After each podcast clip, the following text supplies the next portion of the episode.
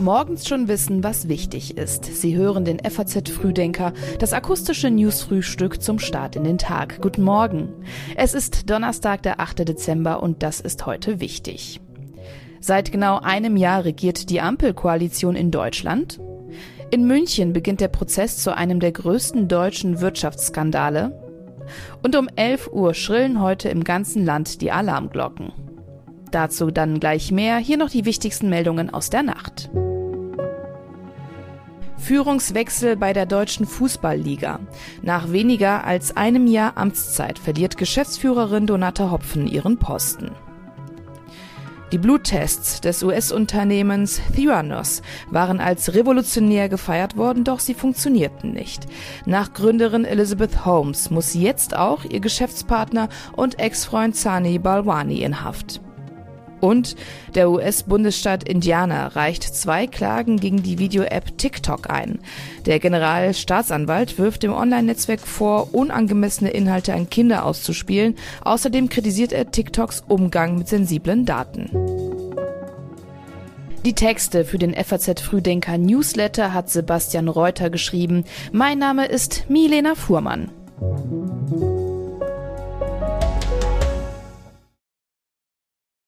Zweieinhalb Jahre ist es jetzt her, als in Deutschland einer der größten Wirtschaftsskandale bekannt wurde. Heute beginnt in München der Strafprozess gegen den früheren Wirecard-Vorstandschef Markus Braun. Die Anklage lautet Betrug in Milliardenhöhe. Mit Hilfe von gefälschten Bilanzen sollen er und zwei weitere ehemalige Führungskräfte Banken und Kreditgeber um insgesamt 3,1 Milliarden Euro geprellt haben. Über seine Anwälte weist Braun die Anklage zurück und wirft den Ermittlern außerdem auch noch mangelnde Sorgfalt vor. 100 Prozesstage sind bis in das Jahr 2024 angesetzt. Die vollständige Anklage ist ganze 474 Seiten lang. Als Kronzeuge für die Staatsanwaltschaft gilt der mitangeklagte frühere Leiter der Wirecard-Tochtergesellschaft Card Systems Middle East. Geklärt werden muss, ob Braun Betrüger oder doch eher Betrogener war.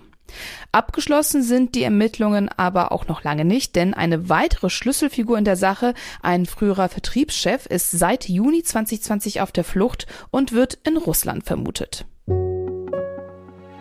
Die Ermittlungen lassen in den Abgrund einer terroristischen Bedrohung aus dem Reichsbürgermilieu blicken. Militante Reichsbürger verbindet der Hass auf die Demokratie, auf unseren Staat und auf Menschen, die für unser Gemeinwesen eintreten. Deswegen gehen wir auch mit aller rechtsstaatlichen Härte dagegen vor.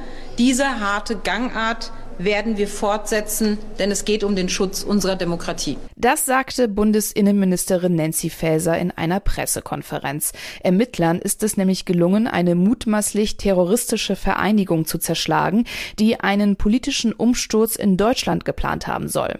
Die Bundesanwaltschaft ließ 25 Personen festnehmen. Ihr Motiv sei die tiefe Ablehnung gegenüber der Bundesrepublik gewesen.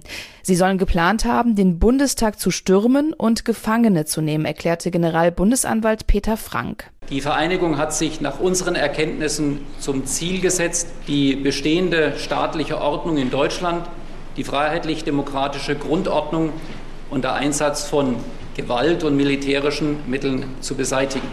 Die Festgenommenen hängen Verschwörungsmythen an, bestehend aus verschiedenen Narrativen der Reichsbürgerideologie sowie der QN-Ideologie. Nach dem Umsturz sei, den Ermittlern zufolge, geplant gewesen, eine sogenannte militärische Übergangsregierung einzurichten. Anschließend sollte dann der in Frankfurt lebende Heinrich VIII. Prinz Reuß neues Staatsoberhaupt werden.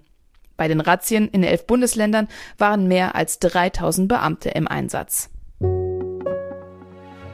Seit genau einem Jahr regieren jetzt SPD, Grüne und die FDP zusammen in Berlin. Die Bilanz unter den Deutschen sieht aber nüchtern aus. Zwei Drittel der Deutschen sind unzufrieden mit der Regierung von Bundeskanzler Scholz. In einer Umfrage im Auftrag der Nachrichtenagentur dpa zeigen sich 66 Prozent eher oder sehr unzufrieden mit der Arbeit der Koalition. Zufrieden sind dagegen nur etwa 26 Prozent. Als Gewinner des ersten Ampeljahres werden die Grünen angesehen. Anhänger der Grünen sind nämlich deutlich zufriedener als Anhänger der FDP. Eine große Party zum Jahrestag heute wird es aber wohl nicht geben, denn zum Feiern haben die Koalitionäre keine Zeit. Bundeskanzler Scholz trifft heute Nachmittag die Regierungschefs der Bundesländer zur Ministerpräsidentenkonferenz. Unter anderem soll das weitere Vorgehen in der Energiekrise und zur Corona-Lage besprochen werden. Und außerdem lädt die Bundesregierung zum zweitägigen Digitalgipfel ein. Inhaltlicher Schwerpunkt sind die wirtschaftlichen Chancen der Auswertung von großen Datenbeständen. Heute um 11 Uhr wird es wieder laut. Dann löst das Bundesamt für Bevölkerungsschutz und Katastrophenhilfe in ganz Deutschland wieder einen Probealarm der höchsten Warnstufe 1 aus. Die Warnung soll über verschiedene Kanäle die Menschen erreichen. Über Radio, Fernsehen sowie über Warn-Apps wie zum Beispiel Nina. Die Warnung wird auch auf öffentlichen Informationstafeln und in den Infosystemen der Deutschen Bahn zu lesen sein. Zusätzlich gibt es Sirenen und Lautsprecherwagen. Zum ersten Mal wird auch das Cell Broadcast Verfahren genutzt. Eine Mobilfunktechnik, die letztlich wie Radio funktioniere, erklärt der Präsident des Bundesamts für Bevölkerungsschutz und Katastrophenhilfe, Ralf Tiesler. Wenn Sie sich in eine Funkzelle bewegen, die ähm, alarmiert worden ist, erhalten Sie automatisch eine Nachricht auf Ihrem äh, Handy. Diese Nachricht gibt Ihnen im besten Fall noch einige Hinweise. Das ist eine anonyme Nachricht weil es eben wie Radio funktioniert. Ihr äh, Telefon wird nicht registriert an irgendeiner Stelle, sondern allein durch den Umstand, dass Sie durch die Zelle fahren, ähm, erhalten Sie eine ausgestrahlte Nachricht. Mit dem Warntag wollen die Verantwortlichen für den Bevölkerungsschutz herausfinden, wie gut möglichst alle Menschen über die verschiedenen Kanäle erreicht werden können. Da es sich um einen Test handelt, muss nichts getan werden. Um 11.45 Uhr kommt dann die Entwarnung. Es ist bereits der zweite bundesweite Warntag. Der erste hat im September 2020 stattgefunden. Die Regierung in Peking hat angekündigt, ihre strenge Null-Covid-Politik zu ändern. Demnach dürfen Infizierte in China künftig zu Hause isoliert werden. Bisher wurden sie zwangsweise in Krankenhäuser oder Quarantänezentren eingewiesen. Die Nationale Gesundheitskommission hat außerdem die Isolationszeit auf sieben Tage begrenzt und eine Pflicht zu regelmäßigen PCR-Tests soll es nur noch für bestimmte Berufsgruppen geben und für Gebiete mit besonders hohen Inzidenzen. Auch ein Absperren ganzer Wohngebiete wegen einzelner Corona-Fälle soll es in Zukunft nicht mehr geben. In den neuen Richtlinien heißt es außerdem auch, dass es streng verboten sei, Notausgänge zu blockieren. Mit dieser Ermahnung reagiert die Regierung auf den Tod von mindestens zehn Menschen bei einem Hochhausbrand im November. Die Rettung der Menschen soll nämlich durch Corona-Maßnahmen erschwert worden sein. Der Brand hatte landesweit Proteste gegen die Null-Covid-Strategie ausgelöst. Neben den Protesten dürfte aber auch die schlechte Wirtschaftslage ein Grund sein, warum China ihre Corona-Regeln lockert. Sowohl Chinas Export als auch Import sind nämlich massiv zurückgegangen. Hansi Flick bleibt. Der Bundestrainer und der DFB konnten sich über die Fortsetzung der Zusammenarbeit einigen. Zwei Stunden hat der Krisengipfel mit dem Bundestrainer, dem DFB-Präsidenten Neuendorf und dem DFB-Vizepräsidenten Watzke gedauert. Am Ende hat dann der Verbandschef per Pressemitteilung verkündet, man habe volles Vertrauen in Flick, dass er diese Herausforderung mit seinem Team meistern werde.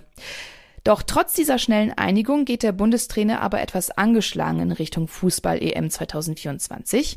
Das liegt zum einen an der offenen Frage der Nachfolge von Oliver Bierhoff und es liegt auch daran, wie der Bundestrainer die Nationalelf in Katar geführt hat. Flick muss nämlich nicht nur den sportlichen Misserfolg verantworten, sondern auch mit dem Vorwurf leben, zu lange auf einen Block aus sieben Spielern vom FC Bayern gesetzt zu haben.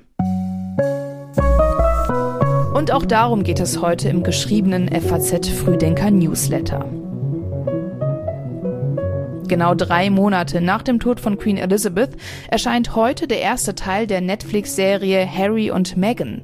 In bislang veröffentlichten Trailern finden sich Anspielungen auf einen rücksichtslosen und teils auch rassistischen Umgang mit Meghan während ihrer Zeit im britischen Königshaus.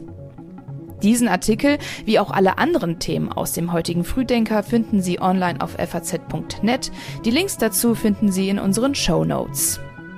Morgen ab 6 Uhr gibt es dann wieder eine neue Ausgabe des FAZ Frühdenker Podcasts. Ich wünsche Ihnen jetzt einen guten Start und einen erfolgreichen Tag. Machen Sie es gut.